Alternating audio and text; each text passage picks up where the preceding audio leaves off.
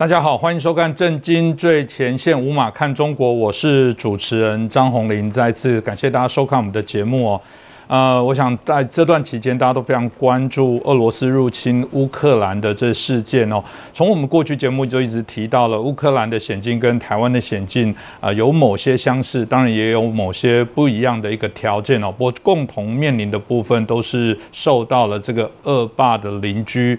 啊的不断的侵袭、干扰跟威胁哦，那当俄罗斯对于这个啊呃乌克兰啊进行这些侵略攻击的时候，我们看到了，当然欧洲许多的国家也啊，包含北约的部分也开始做一些改变哦。台湾在最近哦，蓬佩奥啊呃这个我们美国的前国务卿哦啊到台湾来访问哦，突然的呃又收到了美国总统拜登哦，同样也派访了前国防部国安相关的高层哦，一来台湾来。做一个旋风式的一个啊三十小时的一些拜访，所以大家就在说，嗯，这个是不是啊？不管是在看到这一次的乌克兰的这个战争的一些风向的改变，或者看到台湾整体在国际情势当中的重要的一些转变哦，我们该怎么样来解读？那我们今天很开心邀请到的是我们中国经济学家，也是旅美学者陈小龙博士。陈老师你好，主持人好。观众朋友们，大家好。张老师，我们刚刚如哦，我一开始所说的，我们台湾在最近非常的热闹。这原来以为哦，美国前国务卿蓬佩奥啊，跟余茂春啊老师哦会来到台湾来拜访拜登总统这个特使团哦，也来到台湾。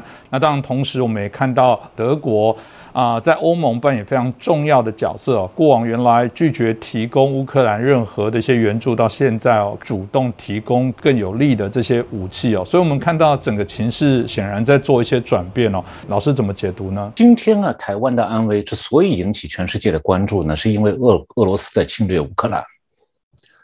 所以，要了解今天台湾的处境啊。就要了解为什么美国在这个关键时刻派重量级的国安前国安官员来台湾访问。那美国前国务卿蓬佩奥也到台湾访问。那我们还是需要要从乌克兰战争来分析一些背景，特别是对台湾有启发性的一些背景因素。那照道理呢，乌克兰战争还在进行中，结果呢是树难逆料。现在去做全盘的总结分析啊，显然为时过早。但是呢，从最近欧洲局势的风云变幻、风云突变当中啊，我们已经可以看到一些标志性的对全球价值观和全球秩序有重大影响变化。那么，当然这些重大变化有一些主要是欧洲自己的问题，是不能够套用到台湾问题上的。但是也有一些教训呢，是对台湾有重大参考价值的。所以我今天就只谈对台湾有参考价值的两条教训。那这次俄罗斯侵略乌克兰，甚至威胁要动用核武器，几乎是把这场战争升级到了俄国和欧洲新冷战的层级了。那俄罗斯和乌克兰双方从二月二十八号开始谈判，最后也没有什么结果，双方的冲突呢仍在继续。那现在呢？欧洲局势的风云变幻当中啊，有些变化是在战场之外发生的，但是对战场情势有决定性的影响。那就是俄国呃德国几十年的亲俄立场，被普京的侵略一下子推翻了。那么德国为什么会转变？他又做了什么样的转变？这里面可以总结出对台湾问题啊有非常有价值的两条全球性的教训。那从这两条教训当中呢，又可以进一步看出来美国的台湾政策未来走向。所以我先介绍一下这两条欧洲的教训，然后再来介绍为什么德国大转身会发生的。那这两条欧洲的教训就是说：第一，和平主义就是卖国主义；第二，供应链是可以被潜在的敌国用作绞索的。那下面我就讲一下。德国在乌克兰战争期间啊，国际关系转战略大转变的背景和这个大转身的过程。那我们在二月九号和三月二号的节目里头呢，我都谈过德国在今天的乌克兰的战争爆发当中所起的恶劣作用。那如果不是德国在从中作梗，也许欧盟早就可以采取上策。这上策我在节目里讲过。就是接纳乌克兰加入欧盟和北约，那么这样就可有效的阻止俄罗斯的侵略。但是呢，由于德国一贯的亲俄罗斯的立场，欧盟就没有办法采取上策。那么直到现在，德国大转身开始了，然后这个欧盟的委员会主席冯德莱恩他明确的表示呢，支持乌克兰加入欧盟。他表示说是乌克兰属于欧洲，他们是我们中的一员，我们希望他们加入到我们中间来。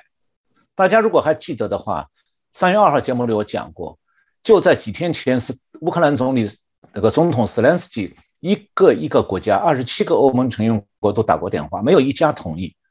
他加入欧盟的。哎，现在欧盟突然变了。那么这是欧盟主席对乌克兰发出一个邀请，那么是由法国国际广播电台在二月二十八号凌晨两点报道的。那么现在乌克兰已经正式递交了加入欧盟的申请。但是呢，申请加入欧盟是有一系列复杂的程序的，不是在眼前的暂时状态就能快速完成的。所以，德国已经把乌克兰加入欧盟的最佳时机拖过去了。那这个最佳时机呢，应该是在去年底，而不是现在才能做。在这一点上，德国是有罪的，他要为乌克兰人民和战士的伤亡承担道义责任。那讲到德国的亲俄罗斯政策，它是从德国社会民主党上个世纪的一九六九年的时候，他的总理当时叫 Willy Brandt，他一九六九年对苏联集团提出了他的所谓的新东方政策，德语就是 Neue Ostpolitik。那么之后呢，德国各界政府多半是在试试图对红苏联这个红色帝国还有它的附庸国保持温和政策。那么这种政策走向呢，它是有它的意识形态根源的，那就是德国社会民主党历史上一直是对卡尔马克思有好感的，而且继承了马克思的一些政治经济主张，所以呢，他对共产党政权有一种意识形态上的亲和感。那么另一方面，这种意识形态在德国社会当中也有几十年的长期影响。德国的知识界和文化界以倾向于马克思主义为的左倾为荣。那么在国际关系方面呢，长期在德国和欧洲社会弥漫着一种乌托邦式的和平主义理念。那所谓的和平主义，英文是 pacifism，又被称作非战主义，就是反对一切战争，鼓吹和平和非暴力来解决国家之间的冲突。他们不区分战争的性质，那就算是保卫自己国家的战争，他们也反。这些所谓的和平主义者天真的以为说，通过和平谈判和协商就总能够解决国家之间的冲突。那么，正是在这样一种左派社会氛围当中啊，德国长期以来不愿意维持必要的军备。我看到二月二十五号，德国之声发表了这样一篇报道，标题叫做《联德国联邦国防军有能力保卫国家吗》。这篇报道呢，介绍了德军的现状。这篇报道是引用联德国的联邦国防军陆军总司令叫做 Alphonse Mice，用他的话来讲的。他说呢，在欧洲面临战争威胁之际，联邦国防军和我指挥下的陆军几乎可以说是只能空手以对。我们能够对北约提供支持的选项极为有限。另外，这个 Mice 还在社交媒体上发文说啊。说这要归咎于政府多年来在缩减军备支出的政策。那德国还有一位前高层军官，算是最高层的军官，是退役的，现在是退役的前北约将军，叫做 Egon Rams。他在接受德国电视二台，就是 ZDF，有一个 Haut 晚间新闻，就是今日晚间新闻，在采访的时候，他这么说的。他说，二零一零年以后，联邦国防军缩小了编制、削减开支、减少弹药、装备、修配部件等等储备，严重影响到部队的应对能力。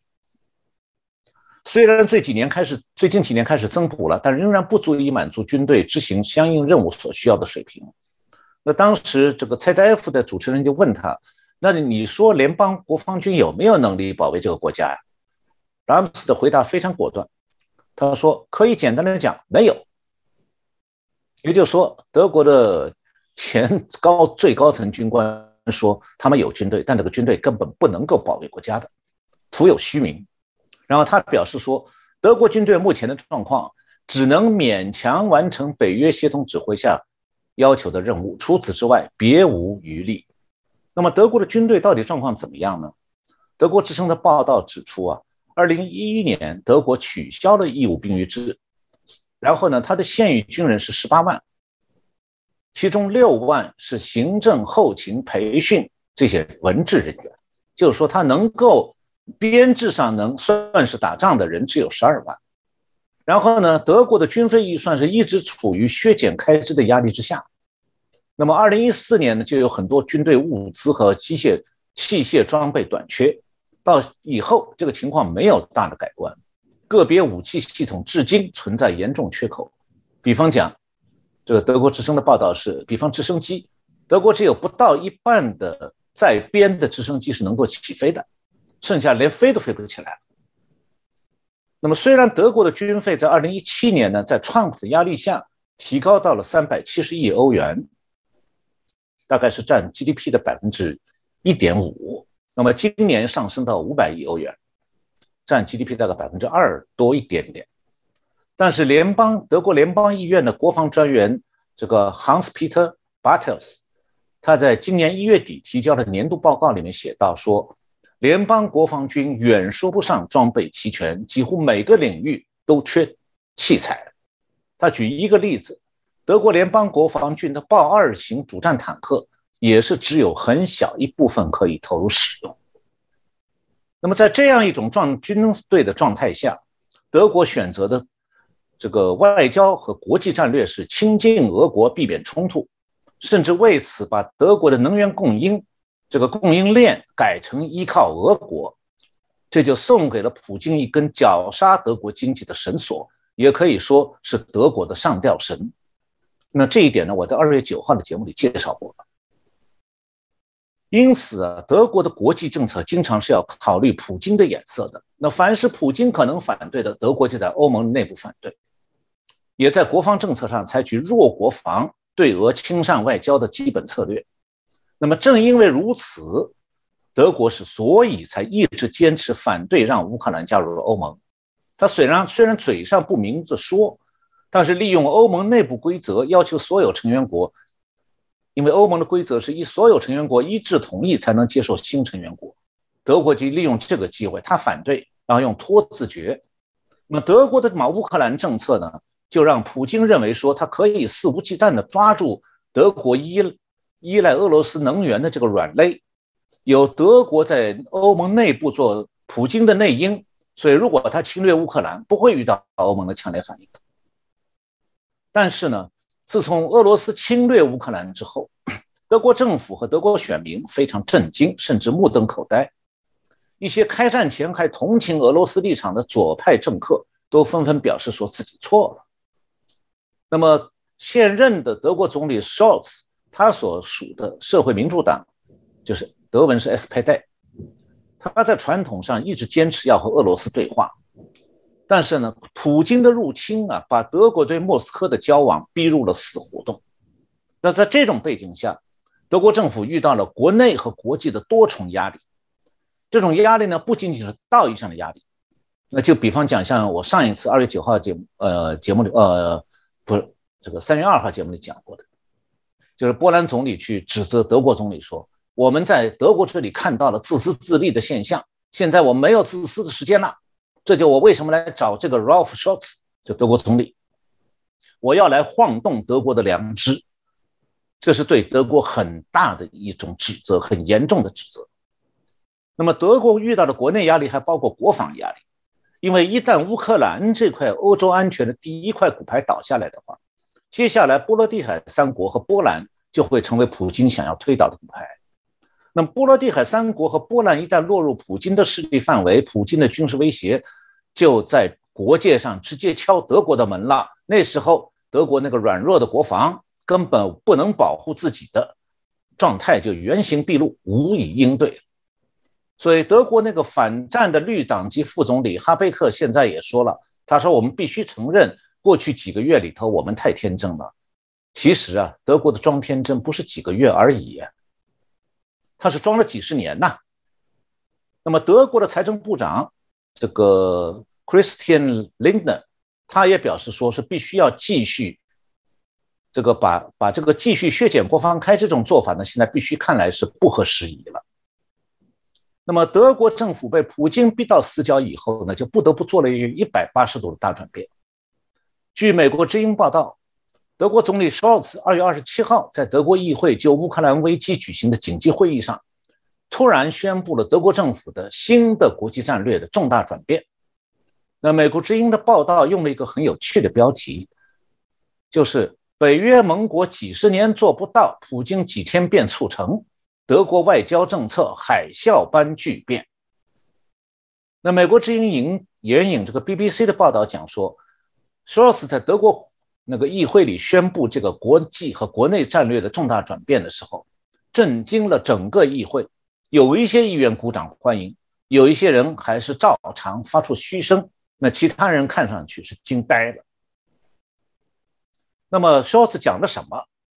什么样的大转变？那美国之音的报道是指出说，德国总理肖茨宣布要打破禁忌，大力扩充军力。同时改变从二战以来的外交政策，推行以强大军事后盾的外果断外交政策。那么，这个其实就是川普总统极力推动却做不到的。那说是现在宣布了，要为了应对俄罗斯入侵乌克兰对欧洲安全造成的威胁，要大幅度提高军费支出。从现在开始，德国军费将从占 GDP 的百分之一点五提高到百分之二以上，这个二以上的意思就可能达到百分之二点五。另外，除了这个以外，还要设立一个特别的预算，是一千亿欧元，用来重新装备军队。那么，舒尔茨还提出，德要把德国对俄罗斯天然气需求的依赖减少一半。他还同时确认，德国要直接向乌克兰援助武器。那么，美国之音援引了路透社的报道，介绍了柏林的全球公共政策研究所所长 Benner 的分析。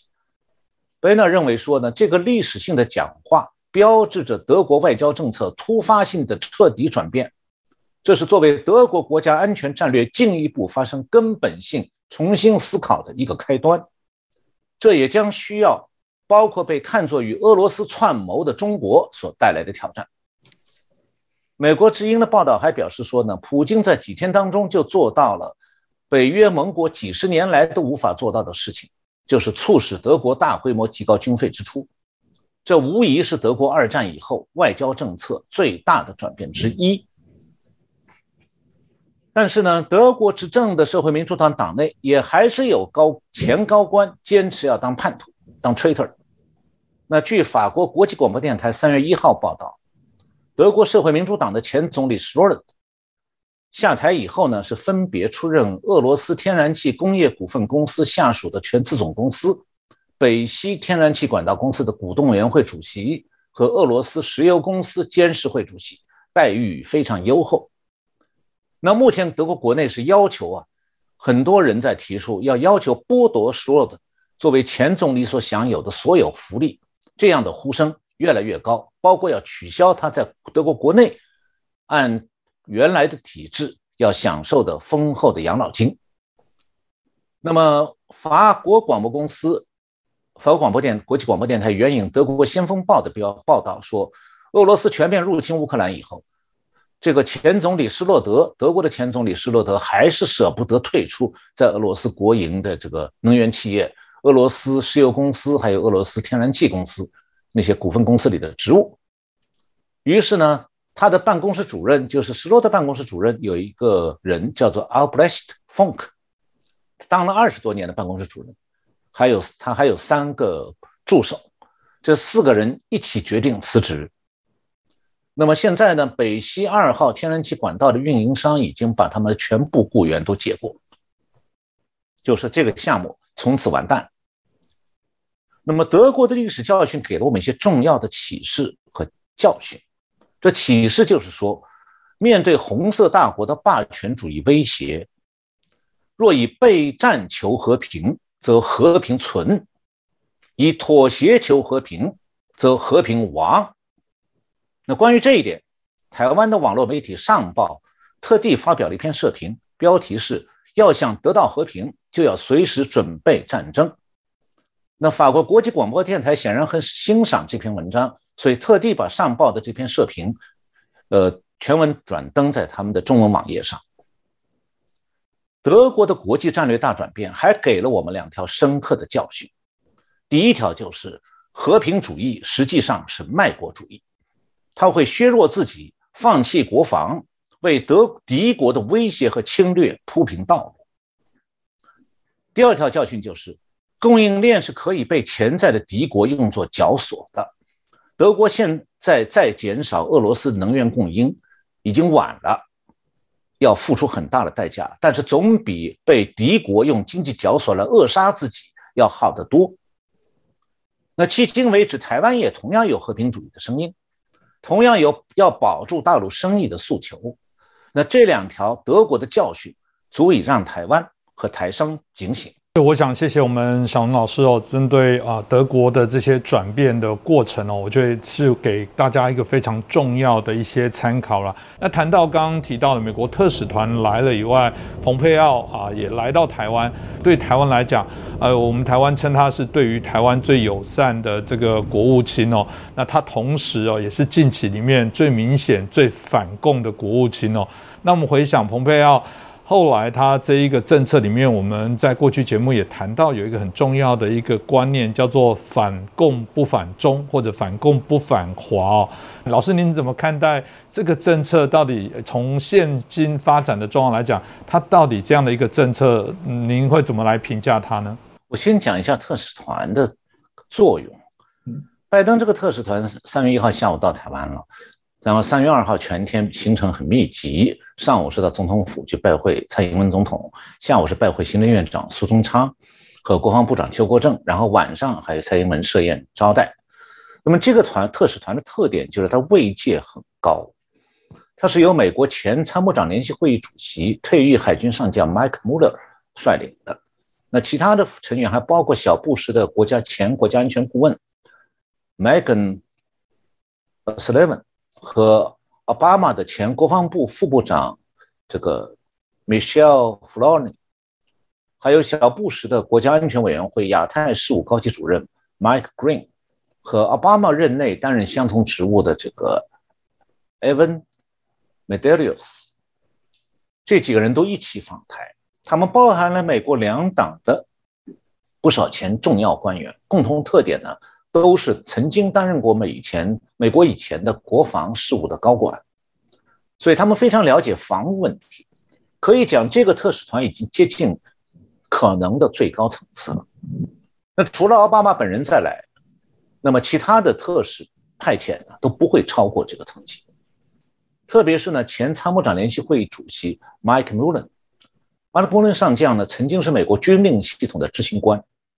指挥所有的军种。所以他当然对军事决策是非常了解的。那么这个特使团的构成和派遣，给出的信号非常明确，那就是由美国国防事务的前高官亲自到台湾来，一方面是对台湾给予明确而强烈的支持，另一方面是给台湾的国防事务啊做必要的指导。那包括之后呢，美国还可能为台湾的国防需要采取补强措施。这个美国呃，英国的《每日邮报》有一个报道，这个拜登的亚洲事务主管，现在的国家安全委员会印太事务协调员 Kurt Campbell，二月二十八号在华盛顿这个智库马歇尔基金会的一个线上讨论当中说呢，美方要派这个代表团访台，是要强调对维持和平和稳定持久支持的一致性信息。他说。在政府内部，在白宫有一个深刻的认识和意图，以维持我们在印太地区的每一个参与要素。他还是表示，未来几个月将显示美国维持与印太地区高层交往的决心。所以，拜登计划在三月份要和东南亚国家的领导人举行峰会，五月要出席由美国、澳大利亚、日本和印度组成的四方安全对话的领导人峰会。那么，与拜登特使团前后脚到台湾的，就还有刚才主持人提到的前美国国务卿蓬佩奥。他三月二号到台北，这个五号才会离开。那么，蓬佩奥是川普总统的重要助手，也是川普总统的中国政策的重要参与者。他曾经二零二零年七月二十三号在加州的尼克松总统图书馆，他选择这个地方发表了具有重要基石意义的对华政策演讲。那我以前在节目里介绍过，为什么是蓬佩奥在二零二零年七月份改变了美国传统的对华政策呢？因为二零二零年上半年，中共三次用威胁性的军事行动点燃了中美冷战。那么这三次威胁性军事行动，就就是因为是比较重要的事件，所以我再在节目里提一下。第一件就是二零二零年一月，中共从海南岛派舰队到七千公里之外的中途岛这个敏感海域，向美军示威，宣称逼近夏威夷。那么第二个就是。二零二零年三月，中共公开宣布占领南海的国际水域，要建立战略核潜艇的堡垒海区。第三件就是二零二零年六月，中共宣布建成了全球远程飞弹导航系统，可以用核弹威胁美国的任何地点。那蓬皮奥在加州尼克松图书馆的那场演讲，就是对中共发动这个对美新冷战威胁的一个正式的美方的回应。标志着美国对中共政策的完全转向，美国将以多方位对抗来回应中共的军事威胁，所以蓬佩奥就因此被视为这个华府对中共的鹰派代表人物。他现在访台当然不是拜登安排的，但他代表了美国鹰派的态度。他曾经在二零二零年十一月十二号接受电台节目访问的时候说：“台湾并非中国的一部分。”就英文的原话是“台湾 has not been a part of China”。那么过去三十五年，美国两党政治啊，基本上是遵循了这个这样一个政策，他是这么认为的。蓬佩奥访台呢，可以让中华民国的政府高层啊，有机会了解到美国政界不同方位的人，他们对台湾问题的立场和构想，这样也便于台湾呢更周全的处理对美关系。呃。讲到这个拜登为什么要派这个特使团，就要涉及到在乌克兰战争爆发之后啊，美国在乌克兰危机上的处理和应对当中存在不少问题。那根子就在于说，拜登当局在意识形态和环境政策方面与德国政府的原原来的立场是基本相同的。我们甚至可以讲，拜登当局过去就是德国左派的学生，因此拜登当局没有办法向德国施压。去要求他采用应对德国过去的那个，要他要他放这个，我刚才讲的，欧盟本来可以采取上策，就是这个去接受乌克兰。那么，但拜登没有办法向德国施压，因为德国主张那一套就是拜登主张那一套。所以原来这个德国是没有办。办法和俄国拉开距离，也没办法接受乌克兰加入欧盟。那现在是德国自己在战争的压力下，他自己放弃了过去的基本国际战略和对俄罗斯政策，但是德国并没有抛弃左派意识形态。那么拜登当局呢，是左派意识形态和左派气候啊，这个气候政策、无国界政策等等，他也都不肯放弃的。所以在这种背景下，拜登当局在乌克兰危机上的处理必然是很难得分的。反而可能失分，因此的话呢，拜登当局就更不敢在乌克兰危机应对上失分的情况下，他不敢再在台湾政策上失分了，否则的话，他在国际国内将彻底的一败涂地。所以呢，虽然中共最近并没有新的改变台海局势的重大动作，拜登当局现在还是小心翼翼的要来巩固美台关系。算是一种他为自己的未雨绸缪。我们刚另外一个在这次啊啊蓬佩奥的。参访团里面啊，中国呃政策的首席顾问哦，余茂春老师过去当我们在节目当中也很多时候引用了他许多的一些观点跟谈话的部分做一些改变哦，我印象很深刻，因为我们节目啊当时啊我们在制作的时候一开始还在美国的一些大选哦，我还记得呃在回顾更早之前哦，台湾那时候很担心说呃嗯，川普跟希拉蕊出来选举，川普是个商人，商人唯利是图，商人会不会无祖国？会不会台湾啊这个会被出卖？所以当初川普当选之后，大家有点忧心哦。但没想到后来我们可以看到，他的确也定出了有关美国对于中共啊中国的这些政策的一一些基调。老师，你怎么看待后来的这整个川普政策的一些调整改变呢？呃，这个调整改变呢，是确实和余茂春的作用分不开的。余茂春曾经是美国海军学院东亚和军事史教授，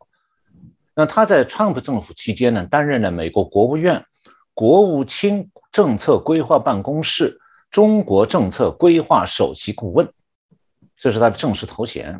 那他是中国大陆的留学留美学生当中进入美国国务院高层。对华政策的核心圈的第一个人，所以他在川普政府的美国对中共政策方面提出了不少参考意见。现在呢，他是哈德森研究所的高级研究员和这个斯坦福大学那个胡佛研究所的客座研究员。那么，中共的外宣官媒是这样看，他们说，用中共的话语说，美国制定的反华策略背后。多出自一名华裔学者之手，这指的就是余茂春。那么从中共的评论上，我们可以知道，余茂春大概确实做了不少贡献。余茂春是生于中国大陆的安徽，生长于重庆。一九七九年考进天津的南开大学历史系，毕业以后呢，是一九八五年到美国 Pennsylvania 州的这个 Swarthmore College 去念硕士的。然后再到加州大学这个 U C Berkeley 分校，在那里念博士。那么，中共一九八九年镇压民主运动的时候呢，他是在参加了中国留学生在海外组织的这个支持民主运动的活动。他一九九四年获得了加州大学 Berkeley 分校的这个历史学博士之后，就进入了美国海军学院任教。这个美国海军学院的正式名称叫做 United States Naval Academy。它是在马里兰州的 Annapolis，就相当它的这个学校呢，相当于台湾的海军官校。它是美国海军和美国海军陆战队基层军官的本科教育学校。呃，美国海军学院所设立的专业当中有一个是历史学，那么这个专业的学生必须学美国海军史、世界地区史，就是要在西方、亚洲和中东这三个方面中选一种。地区的历史，再就是要学西方在现代世界的位置，这样三大方面的课程。而余茂春呢，就是教东亚史和军事史的。那余茂春在海军学院的学生当中，很多人毕业以后啊，因为他们是学历史嘛，是文官，所以很多人毕业以后就到五角大楼的美国国防部下属的海军作战部工作。那海军部呢，是主管海军军政业务的机构，所以呢，这个。余茂春和华府的美国决策机构一直有一些联系，那他的学生对他是很尊重的。那川普总统上台以后呢？二零一七年开始，余茂春就进入了川普政府，担任了美国国务卿蓬佩奥的首席中国政策和规划顾问，所以他对川普的对华政策产生了重要的影响。他在余茂春在国美国国务院大楼里，离蓬佩奥的办公室啊只隔几步。那么刚才我前面提到，川普总统下台以后呢，余茂春就加入了智库哈德森研究所。那余茂春的这个思想是怎么样一步一步的这个转变？他本人是这么介绍：他说他在这个 U C Berkeley，就加州大学伯克利分校念博士的时候，那里的极左派氛围让他意识到说，有很多极左派的人士活跃在校园里。而这些人呢，对东欧的共产党阵营垮台是很不高兴的。那余茂春对这种氛围非常不满，他讲过，在采访里说：“我觉得那对我的思想有很大的影响。很多从共产主义集权专制里生活过，逃到美国呼吸自由空气的人士，都比较认同美国的保守主义，尤其是反共的这些人士的主张。美国的一个很大的危险就是。”让那些认不清美国政治制度优越性的左派人士当选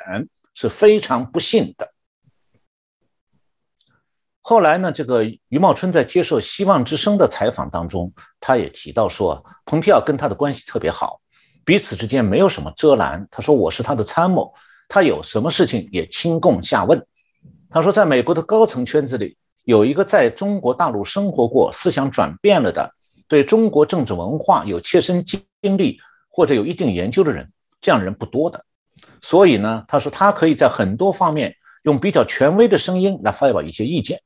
那么他的意见很荣幸的也被很多人采纳，尤其是国务卿，还有白宫的一些高级人员，他们都比较重视余茂春的讲话。那余茂春总结的这个川普政府的对华政策，他认为是与时俱进，是原则性的现实主义，就是所谓的 principled realism，主要是包含三大理念。第一点是抛弃打中国牌，第二点是抛弃以接触为中心，就是 engagement。这克林顿的口号。第三点是认清中共不等于中国人民。那么这里讲的抛弃打中国牌，指的是说要放弃尼克松政府几十年以来的策略，明确中国是美国国家安全的最大威胁，把对华政策置于美国外交政策中的核心位置。那么抛弃以接触为中心呢？讲的是说，原先美国政府的对华政策并没有改变中国。却使得中共产生了改变美国和全世界的意图。他说：“美国如果继续要采取求同存异的方针，会导致美国常常为了经济利益上的同而牺牲了注入人权、社会制度、政治制度这些普世价值上的义。”那么第三个提到的认清中共不等于中国人民，就是把中共和中国人民两个概念做出区分，跟中国政府接触是一回事。与中国人民接触又是另一回事。那余茂春还认为说，这个川普政府的对华政策基于对中共政策本政权，就中共政权本质的认识，是这样来做出来的。基本上，他认为这个川普政策，川普政府的对华政策已经不可逆转了。他觉得呢，这个川普政府的这个对华政策的前提和理念就是说，对中共不表示信任，双方要对等，形式以。结果为导向，而且还要坦诚透明，这个就是和八十年代美苏冷战时候，美国对苏联是采取叫做信任再核实，就是我先相信你，然后事后我再检核查看你讲的做到没有。这是美国当年在美苏冷战对苏联的策略。但是现在他说，因为中共在这个香港问题、国内人权问题、南海等等一系列问题上，基本上都是不诚实的，因此。针对中共采取不信任要核实这样一个策略，就川普政府呢确定了原则，就是对中共不能信任，必须核查，就是 distrust and verify。那么由于中共根本不想解决问题，这个这是余望春的话，就是他说中共根本不想解决问题，主要是采取拖延时间、大事化小、小事化了，实际上根本什么问题都没解决。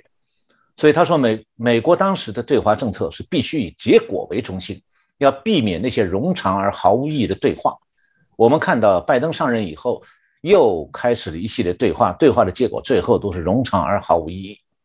证明了川普政府的政策是完全正确的。的确，我们这个战狼的外交，因为羽翼丰满了之后，就开始啊，这个啊挑战这些霸权哦。那我们看到，其实民主是否衰退哦？大家一直谈到民主，好像在这段期间有一些失灵。特别我们看到欧盟或者是北约，这个原来是应该捍卫自由民主价值的部分，看到有在捍卫自由民主或想争取自由民主的国家。想要来跟你申请加入你，我说我想要追求自由民主，我想成为你的一员。哎，这些支持自由民主的国家竟然倒推说，呃，你你不要来，你来会找我麻烦。哎，不可思议哦！所以我们看到这个乌克兰的总统泽伦斯基在当当遇到威胁，他想加入这个北约，想加入欧盟，还被拒绝，让他觉得他孤军奋战。老师从这个整个事件的脉络的发展，你有什么建议让台湾的朋友可以来做参考？呃，我们以前说过。台湾不是乌克兰。三月二号节目里讲过，这个台湾之所以不是乌克兰，是因为台湾不会孤军奋战，因为除了美国之外啊，日本和澳大利亚都是在为维护台湾的安全在做出努力。那关于这方面，我在以前节目里已经介绍过，今天我就不重复这些细节。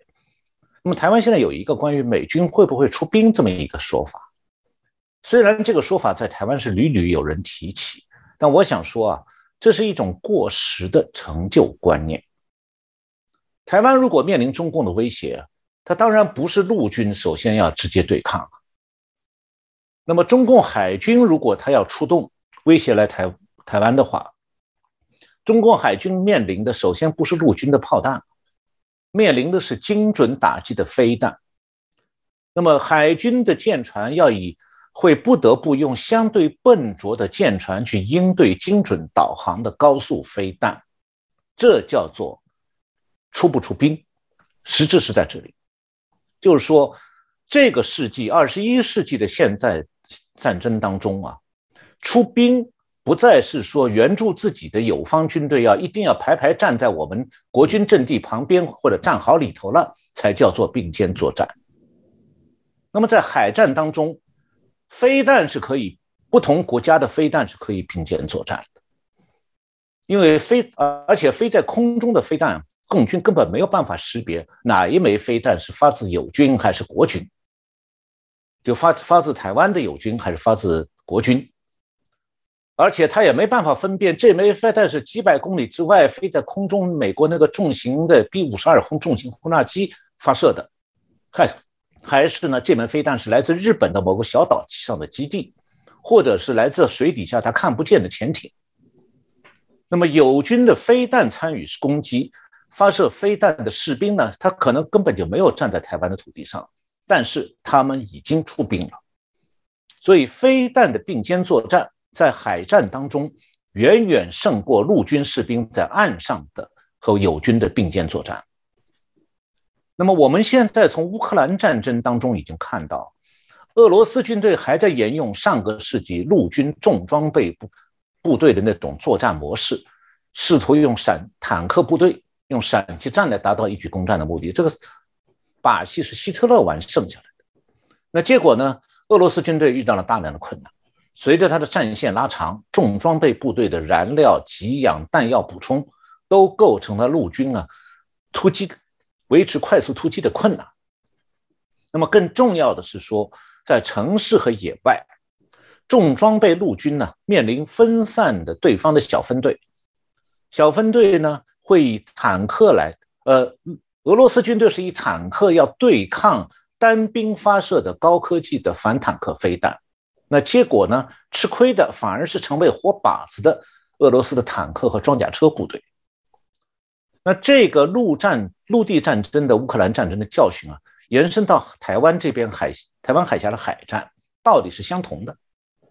也就是说，协防台湾的美军和日军啊，并不一定需要派地面部队到台湾来参加巷战，或者是在台湾的山区举行呃进行山地作战，它是完全可以在远距离外用飞弹消灭中共的舰艇。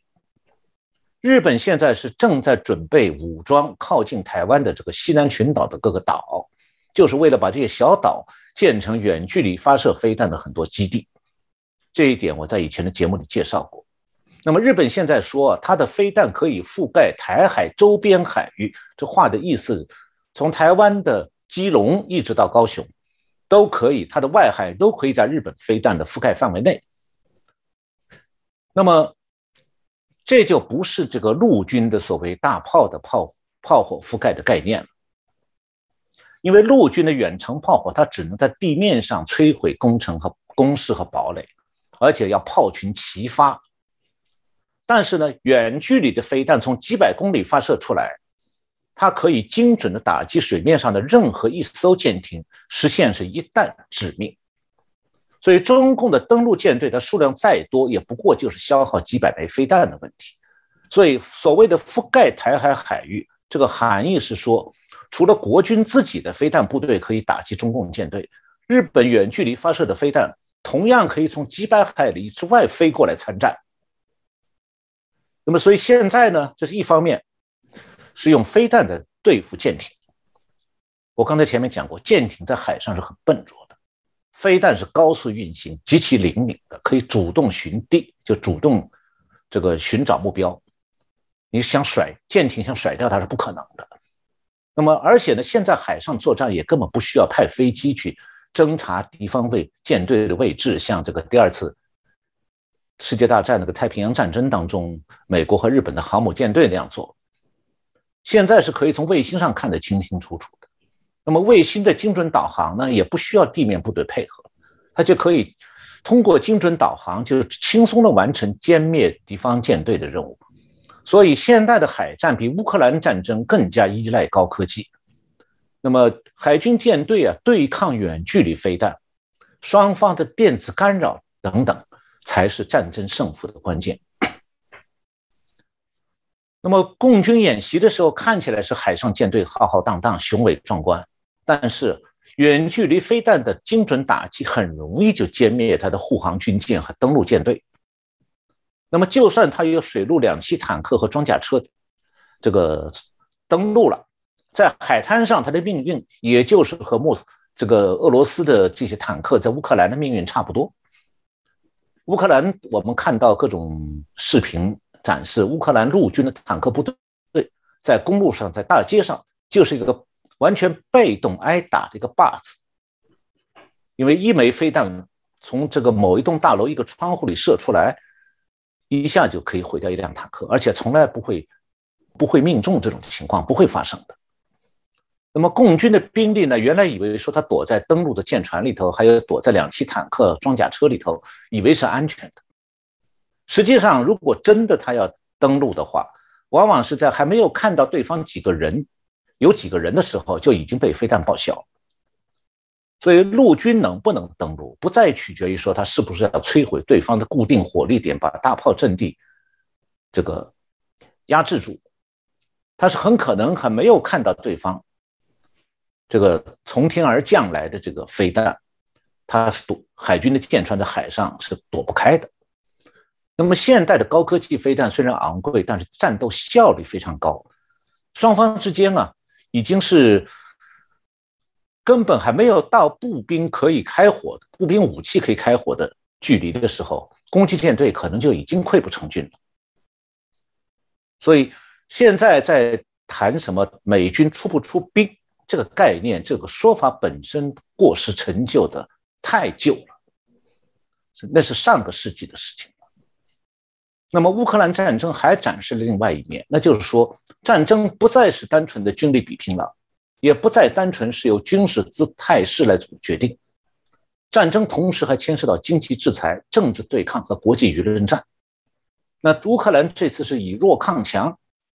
即使俄罗斯军队短期内达到他的军事目标，但是俄罗斯要付出代价，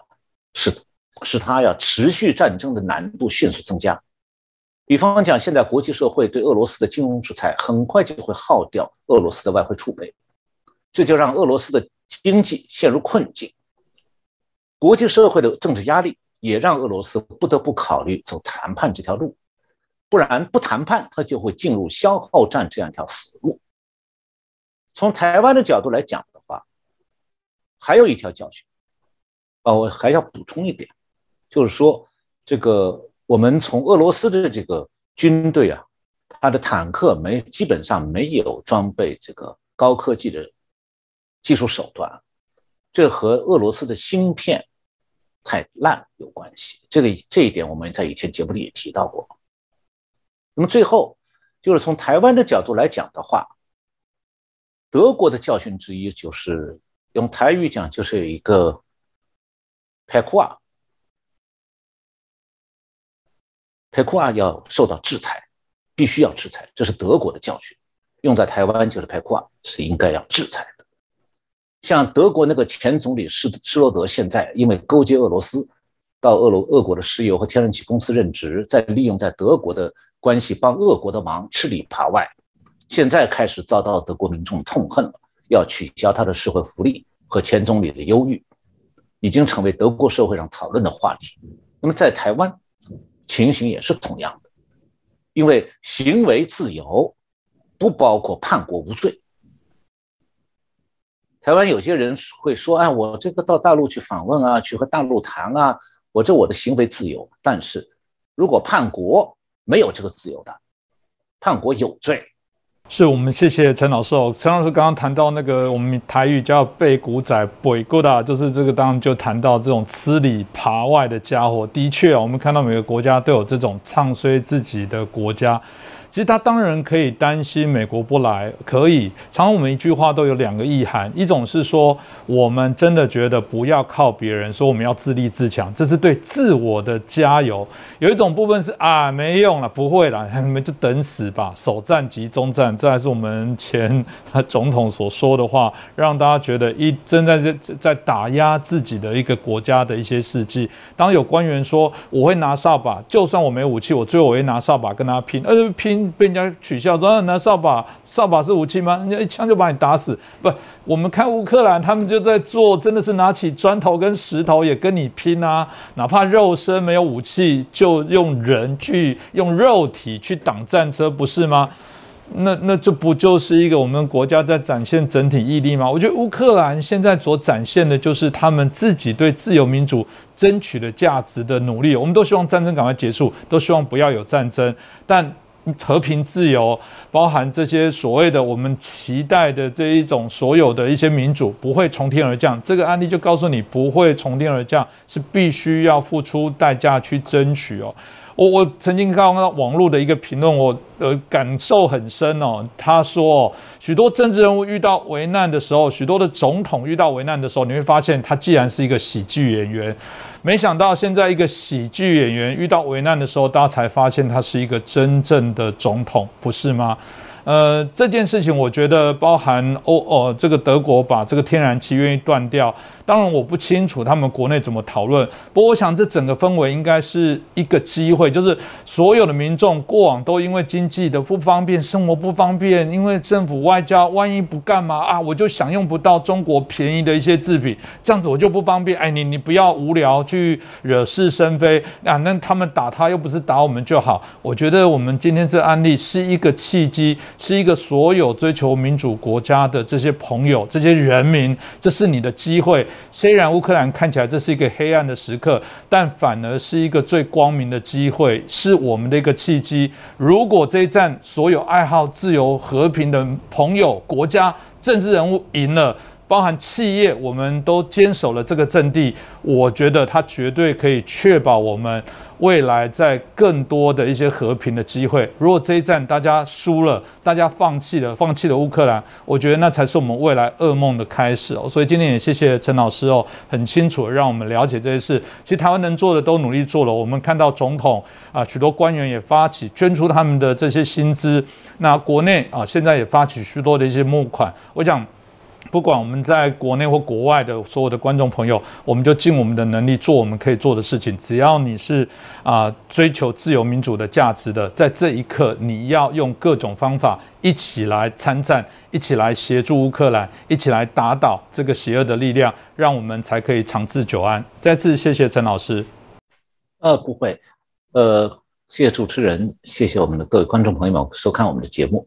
我们下次再见。